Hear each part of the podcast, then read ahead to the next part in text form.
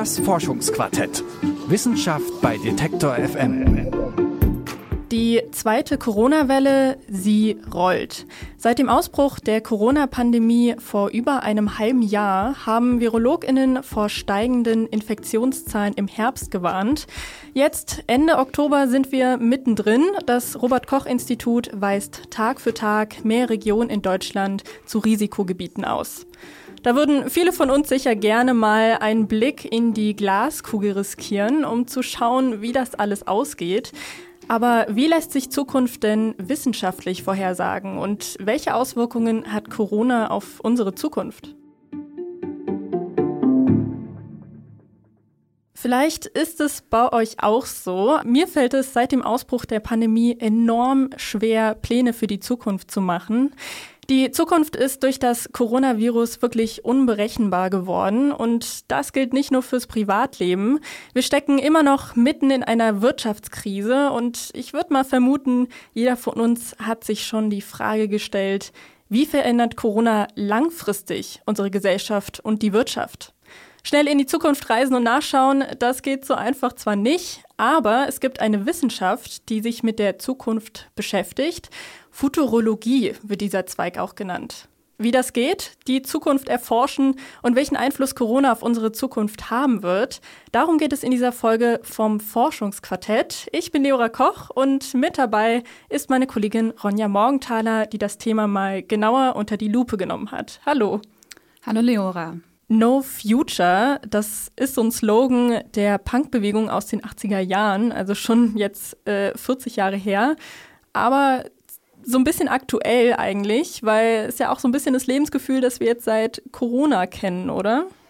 Ja, total. Weil für ganz viele Menschen hat die Pandemie ja total schwerwiegende Folgen. Sowohl gesundheitlich, aber auch in Bezug auf ihre Jobs oder ihre Lebensplanung.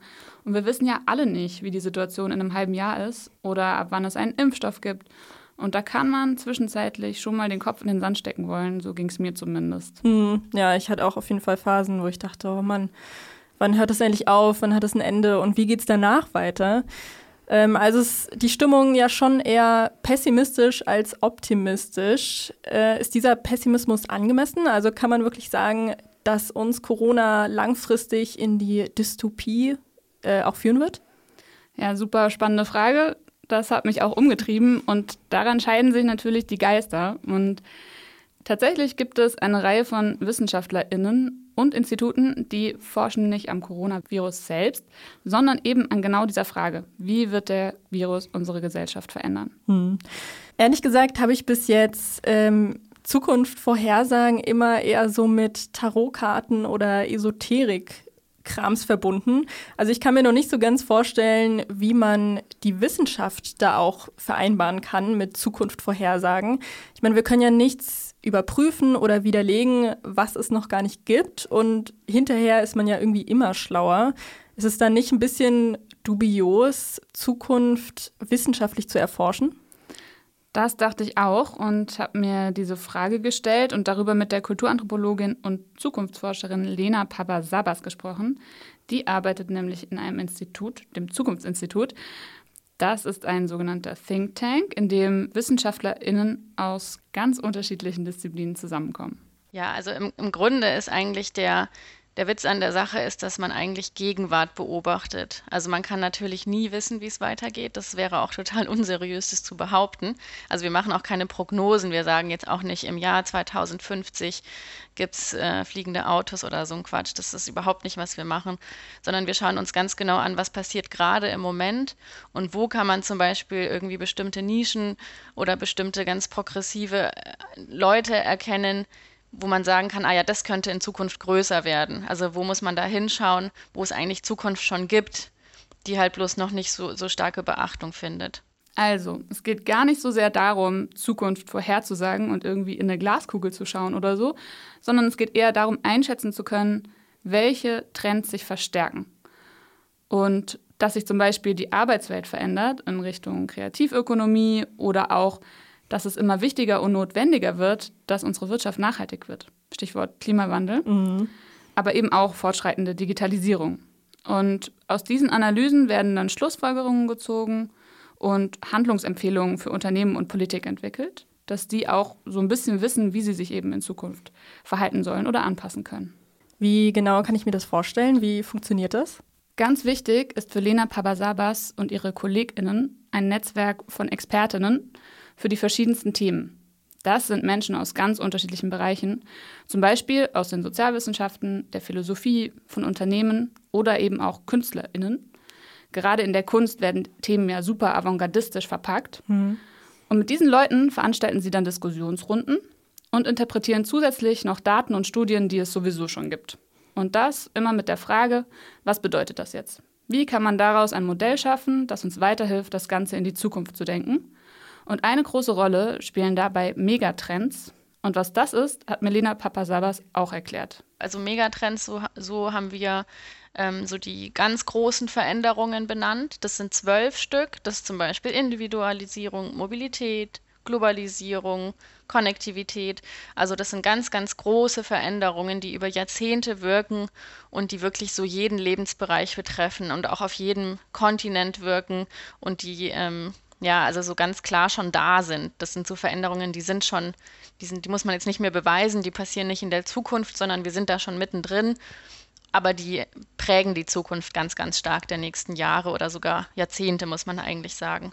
Megatrends sind also Antreiber in Richtung Zukunft. Und die Veränderungen, die sie bewirken, sind so grundlegend, weil sie eben alle Aspekte von Wirtschaft und Gesellschaft betreffen. Okay. Ähm, ich kann mir jetzt vorstellen, dass so eine weltweite Pandemie diese Trends und ihre Richtung nochmal ganz schön auf den äh, Prüfstand stellt. Wenn ich jetzt zum Beispiel an Mobilität denke, dann hat Corona die Art, wie wir uns fortbewegen, ja extrem verändert. Oder auch die Konnektivität. Also ich habe Freunde, die ähm, machen jede Woche, ich glaube samstags immer ein Zoom-Meeting mit ihren Eltern und die Großeltern sind da auch dabei. Total verrückt, aber irgendwie auch schön. Und man, man weiß es ja auch oder man merkt es ja auch bei Grundschulkindern schon, die jetzt den Unterricht im Sommer auch über Zoom hatten. Das hat man sich ja davon nie so richtig denken können. Ja, das stimmt. Viele Trends wurden eben befeuert, manche wurden ausgebremst und andere wiederum voll verändert. Und Mobilität hast du jetzt schon angesprochen vor Corona haben sich ja Menschen, sofern sie eben konnten und einen Pass hatten, mit dem das irgendwie ging und das Privileg der Freizügigkeit hatten, super viel über den Globus bewegt. Mhm. Und das hat zu neuen mobilen Lebensstilen und einer irren Beschleunigung geführt. Also viele Menschen sind ja auf der Welt zu Hause und gar nicht mehr nur an einem Ort. Und der Lockdown war da wie so eine Vollbremsung. Und diese Erfahrung der Entschleunigung macht etwas mit so einem kollektiven Bewusstsein und verändert dadurch eben auch wieder die Zukunft. Mhm ziemlich spannend alles. Also es ist ja irgendwie wie so ein Puzzle, oder? Also entlang der Megatrends können wir zumindest einzelne Aspekte der Zukunft erahnen und dann hat man so einen Teil des Puzzles irgendwie schon zusammen an einer Ecke, aber ganz viele große Stücke fehlen auch noch. Ja, aber Lena Papasabas und ihre KollegInnen haben zu Beginn der Pandemie auch vier ganz konkrete Szenarien entwickelt für die Zeit nach Corona. Und die Idee dahinter ist jetzt nicht, dass eins davon genauso eintritt. Also, dass wir das dann eins zu eins übernehmen können und jetzt schon genau wissen, wie es dann wird. Mhm. Für die ForscherInnen war das eher sowas wie eine Denkhilfe. Mhm. Jetzt sind ja vier Szenarien, äh, meintest du gerade, schon recht überschaubar. Ne? Also, wie sehen die denn aus? Kommen wir jetzt wieder zu meiner Frage vom Anfang. Wird die Welt nach Corona eine Utopie oder eine Dystopie sein? Ja, so in etwa. Und zwar sind diese vier Szenarien entlang von zwei Achsen aufgespannt. Einmal auf der Y-Achse die Frage, gelingen Beziehungen in Zukunft? Und das jetzt nicht nur zwischen Menschen, also zwischen Individuen, sondern auch zwischen Nationen oder zwischen Städten oder eben nicht. Und auf der X-Achse wird die Krise vernetzt gelöst, also auf einer globalen Ebene oder eben lokal, also quasi vor Ort. Mhm. Und Daraus kamen dann zwei sehr pessimistische Bilder. Das war einmal die totale Isolation oder das andere der System Crash, also dass so gar nichts mehr geht. Hm. Aber auch zwei sehr positive Szenarien. Einmal eine st starke Relokalisierung, das heißt, dass wir die Dinge vor allen Dingen auf dem lokalen Level lösen, und die Adaption. Und scheinbar ist das Szenario der Adaption auch das, was am wahrscheinlichsten ist. Das meint zumindest Lena Papasavas. Das wünschenswerteste Szenario ist das der Adaption, also dass wir als Gesamtgesellschaft, also wirklich auch global insgesamt resilient werden, das heißt also krisenfest, dass ähm, wir positive Effekte mitnehmen aus dieser Corona-Zeit, zum Beispiel eben so ein bewussterer, ein sozialerer Konsum, mehr regionale Lieferketten, nicht immer alles irgendwie aus, ähm, ja, dass nicht jede Zahnbürste muss unbedingt in China produziert werden, so dass man also mehr so auf regionale Produktions- und Lieferketten geht, dass man solidarischer ist, dass man ähm, achtsamer ist auch mit den Auswirkungen des eigenen Handels auf eine ja, auf ein, auf ein größeres Wir. Das könnte eben sogar eine Globalgesellschaft sein. Das ist jetzt aber schon eine sehr optimistische Sicht und so ziemlich das Gegenteil zu den Hiobsbotschaften, die wir hier eigentlich täglich zu hören bekommen. Ich meine, eigentlich ist es doch vor allem eine Zeit der Krise, oder? Also die Wirtschaft bricht komplett ein, viele Menschen verlieren ihre Jobs und sterben auch an Covid-19. Kann man da echt so ein positives Zukunftsszenario zeichnen? Genau das habe ich mich auch gefragt und die Frage eben an Lena Papasavas weitergegeben. Und ganz so einfach ist es natürlich nicht. Natürlich äh, ist es auch jetzt kein naiver Optimismus. Natürlich ähm, gibt es große Probleme und viele, es trifft ja die Leute auch unterschiedlich hart, diese Pandemie. Und es gibt ja auch ganz äh, wirtschaftlich große Probleme. Das will ich jetzt immer auf keinen Fall leugnen. Aber gleichzeitig passieren ja auch irgendwie richtig coole Sachen. Also zum Beispiel gibt es ja so einen neuen minimalistischen Lebensstil, den haben vorher eher so Ökos gelebt oder eher so ähm, ja, ganz bestimmte Gruppen aus Überzeugung irgendwie gesagt, hey, wir müssen eigentlich nicht so viel konsumieren und wir müssen nicht so viel reisen und wir brauchen gar nicht immer mehr, mehr, mehr, mehr von allem. Und durch Corona ist es so, ist so zwangsweise hat dieser Lebensstil so ganz viele Leute erreicht. Und ganz, ganz viele Leute sind total runtergefahren und haben aber eigentlich so eine positive Erfahrung gemacht, dass man vielleicht gar nicht so viel mehr von allem braucht. Also mehr Erlebnisse, mehr Events, mehr Konsum auch. Und das sehe ich als was total Positives, weil das natürlich unser System von Wachstumskapitalismus auf eine Art untergraben kann, dass wir vielleicht zu einem besseren Wirtschaften insgesamt kommen und vielleicht sogar auch zu ja, insgesamt mehr Lebensqualität. Okay, also wie sie das beschreibt, das geht ja jetzt schon in Richtung Postwachstumsökonomie. Und das ist ja auch in Bezug auf den Klimawandel eigentlich eine ganz positive Voraussicht. Ja, das ist eben auch ein Thema, was so in den gängigen Wirtschaftswissenschaften kaum ernst genommen würde. Und plötzlich wird es überall diskutiert. Und auch das sind so Effekte von Corona oder jetzt auch von Krisen generell, dass so Dinge, die vorher unmöglich schienen, auf einmal denkbar werden. Hm. Also geht es auch schon mehr um so wünschenswerte Zukunft, oder? Also es ist jetzt irgendwie nicht so ganz objektiv. Nein, aber dafür gibt es auch gute Gründe. Denn natürlich prägen Zukunftsbilder auch das Handeln der Menschen und darin liegt ja eine super große Verantwortung. Das kennt man jetzt auch aus der Sozialpsychologie zum Beispiel. In einem sehr bekannten Experiment aus den 70er Jahren zum Beispiel hatten Psychologen, Lehrerinnen einer Grundschulklasse die falschen Informationen gegeben, dass ein paar ihrer SchülerInnen hochbegabt seien. Und in einem Jahr haben diese Kinder dann tatsächlich objektiv ihre Leistung gesteigert im Vergleich zu den MitschülerInnen. Und das nur aufgrund der positiven Erwartungen der Lehrer. Und in dieser Hinsicht machen ZukunftsforscherInnen ja einen super relevanten Job.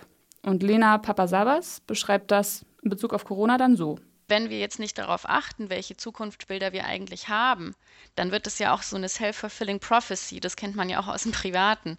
Also wenn man schon von Sachen ausgeht, dass die richtig, richtig schlecht werden, dann verhält man sich möglicherweise auch so, dass, dass es wirklich nicht gut läuft. Und wenn wir schon davon ausgehen, dass, ähm, ja, dass die Gesellschaft total eigentlich ähm, kurz vorm Verfall ist und dass es ein Alle gegen alles geben wird, dann verhält man sich entsprechend. Dann geht man auch in den Supermarkt und kauft das gesamte Klopapier auf, weil man eh schon davon ausgeht, dass alle anderen das auch so machen.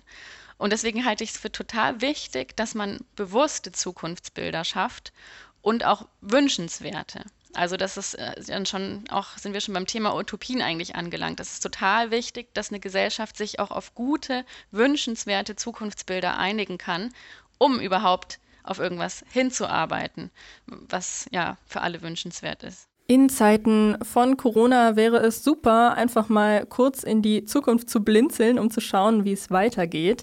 So funktioniert es zwar leider nicht, aber dafür kann die Zukunftsforschung zumindest abschätzen, in welche Richtung es gehen könnte.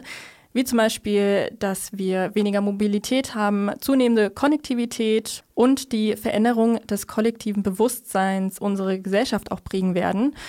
Und das muss wohl auch gar nicht zwangsläufig so übel ausgehen. Es gibt also gute Gründe dafür, auch in Anbetracht einer weltweiten Pandemie den Kopf nicht immer in den Sand zu stecken. Viel Spannendes und Wichtiges aus der Wissenschaft gibt es hier wöchentlich im Forschungsquartett. Letzte Woche haben wir uns mit der Erforschung von schwarzen Löchern beschäftigt und da den Top-Experten gefragt, nämlich den diesjährigen Physik-Nobelpreisträger Reinhard Genzel. Er hat es richtig gut erklärt und meinte, was ich irgendwie total spannend fand, dass die Newtonschen Theorien zur Schwerkraft irgendwie nicht so ganz stimmen können. Auf jeden Fall nicht in Bezug auf schwarze Löcher. Was das genau bedeutet, das könnt ihr nochmal in der Folge von letzter Woche nachhören. Ich kann die auf jeden Fall sehr empfehlen. Das war's für heute mit dem Forschungsquartett. Schreibt mir gerne euer Feedback an forschungsquartett.detektor.fm und lasst ein Abo da. Das Forschungsquartett gibt's auf detektor.fm und überall da, wo es Podcasts gibt. Mein Name ist Leora Koch und hier bei mir im Studio war meine Kollegin Ronja Morgenthaler. Bis nächste Woche. Ciao. Das Forschungsquartett. Wissenschaft bei Detektor FM.